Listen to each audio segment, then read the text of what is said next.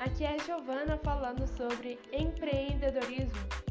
Bem, eu irei fazer alguns comentários e minhas próprias opiniões sobre a aula de eletivas no Centro de Mídias, junto com José Marques, que é um professor de empreendedorismo da Sebrae, e Mauro Marcel Santos Brito, que é um dos moderadores do Centro de Mídias. Começaremos já com uma frase bem motivadora.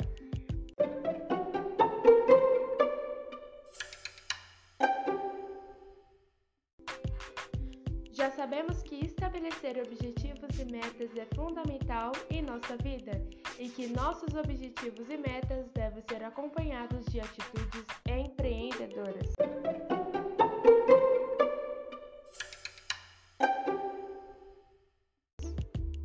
Bom, eu não sei como você compreendeu essa frase, mas para mim é muito importante que nossa vida tenha vários caminhos, sejam bons ou ruins mas a forma de estabelecer objetivos e metas deve ser pensadas em atitudes empreendedoras. Mas quais são essas atitudes? Como ter ideias empreendedoras? Esse, meu caro amigo, é o assunto do nosso podcast.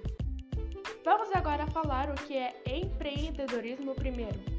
Segundo a Sebrae, empreendedorismo é a capacidade que uma pessoa tem de identificar problemas e oportunidades e desenvolver soluções e investir recursos na criação de algo positivo para a sociedade. Pode ser um negócio, um projeto ou mesmo um movimento que gere mudanças reais e um impacto no cotidiano das pessoas. Ou seja, vamos interpretar essa definição. Quando alguém é empreendedor, ela reconhece seus problemas e oportunidades e irá aperfeiçoando soluções e começa a investir naquilo em que ela acredita sendo algo favorável para o cotidiano da sociedade. Então, quando a pessoa tem uma atitude empreendedora, ela tem que reconhecer e aperfeiçoar no que ela acredita. Vou dar um exemplo sobre mim. Se eu quero ser química, que é uma profissão, eu tenho que reconhecer o que isso irá trazer de problemas e oportunidades para mim e aperfeiçoar sempre as minhas hard skills, que são as minhas qualificações. Quanto mais eu fazer e praticar, mais chances vão aparecendo no mercado de trabalho. Mas aí você me pergunta: se eu quiser ser autônoma, ter meu próprio negócio, como por exemplo uma confeiteira, é o mesmo esquema, eu digo para você. Reconhecer e sempre aperfeiçoando. Serão mais chances de ser um setor em alta e novas ideias irão pipocando na sua cabeça. Nada de querer ficar parado só no confortável. Investe sempre em algo a mais sempre tendo feedback do que você está fazendo, é claro. Quando um setor está em alta, como o e-commerce, que é um comércio pela internet, educação à distância, tecnologia de informação, significa que oportunidades de trabalhos associadas a ela também estão. Você já parou para pensar que quando a gente pede uma Marmitex pelo iFood, pelo Rapidex, quantas pessoas passaram pela Marmitex para chegar até a sua mesa? É exatamente isso. Vale a pena buscar informações sobre esses setores, empresas e as vagas disponíveis. Sempre que esses setores e empresas estão contratando, elas vão geralmente procurar nos novos funcionários um encaixamento perfeito no perfil da empresa. Aí você me pergunta de novo, mas Giovana, como eu vou saber quais são as exigências do mercado? O que ele quer? Primeiro, onde você se encaixa? Quais são as suas hard e soft skills? Se sua resposta foi hum, não sei, pelo menos eu vou te ajudar com alguns conceitos que favorecem na sua tomada de decisão. Ter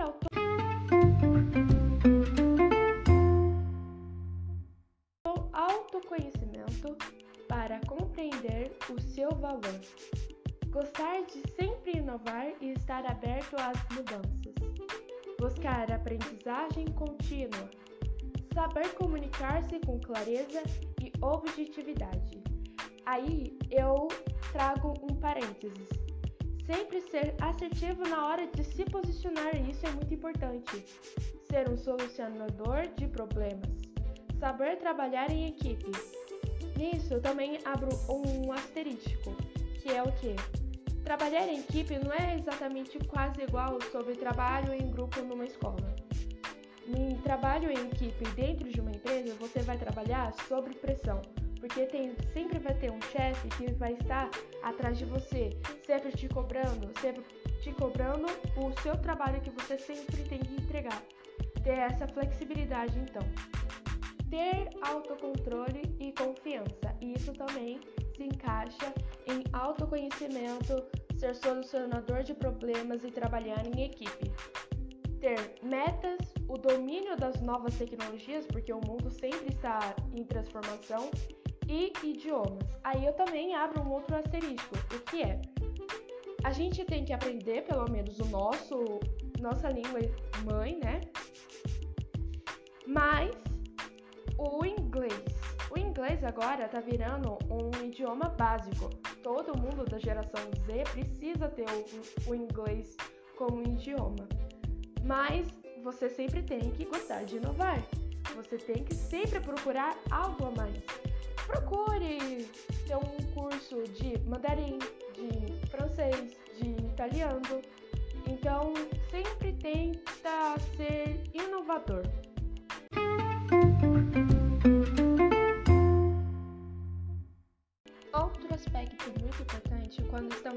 Objetivos pessoais e profissionais é preciso analisar nossa autoimagem.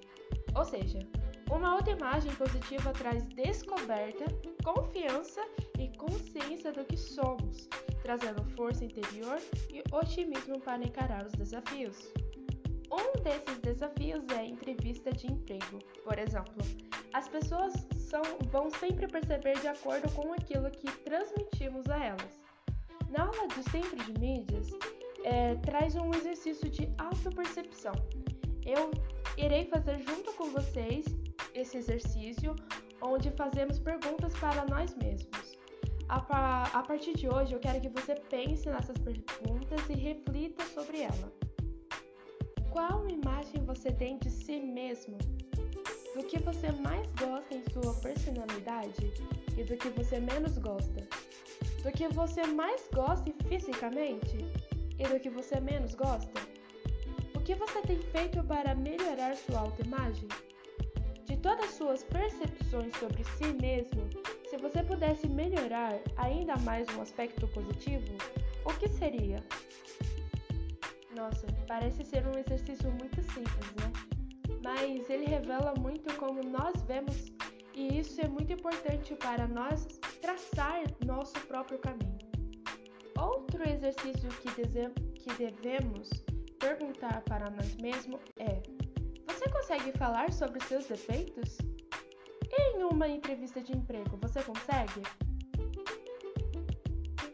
Nossos defeitos sempre é uma tarefa muito difícil. Agora eu irei explicar como lidar na pressão da entrevista, tá bom? Vamos imaginar uma seguinte ocasião.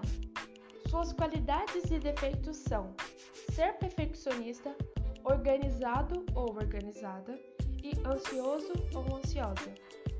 Ao invés de dizer na lata o que você é, sempre apresente situações em que esses defeitos eles acabam saindo como qualidades. Vou dar um exemplo, tá bom? Em uma entrevista de emprego. Pontos de melhoria sim para serem trabalhados. Porque eu gosto dessas coisas sempre certa e sempre muito bem organizada.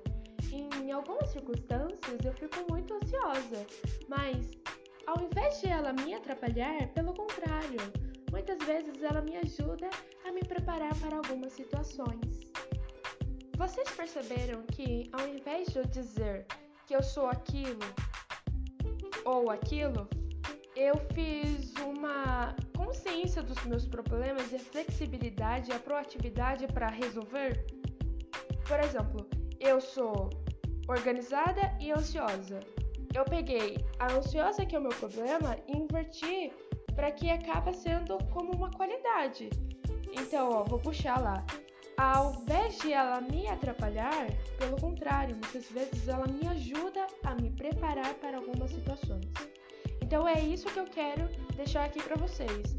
Ao invés de dizer na lata os seus defeitos, sempre apresente situações que eles acabam saindo como qualidades, como uma luz no fim do túnel, né? Então, nenhum problema é maior do que você, pelo contrário, você é maior do que qualquer defeito. Praticar é a chave, gente. Nada de mentiras, porque o instrutor ele sabe quando você está mentindo ou não. Isso chama neurolinguística. Se comporte, nada de gírias. Sempre se dirige ao recrutador como senhor ou senhora. E lembre-se, a primeira impressão é a que fica. Procure informações sobre a empresa, tenha uma boa relação, sabe? É muito importante isso. E desejo uma boa sorte para quem está fazendo, que quer fazer uma entrevista de emprego. Eu estou me despedindo com uma frase também muito motivadora do grupo dos Racionais. Não espere o futuro mudar tua vida, porque o futuro é a consequência do presente. Eu fico por aqui e até a próxima!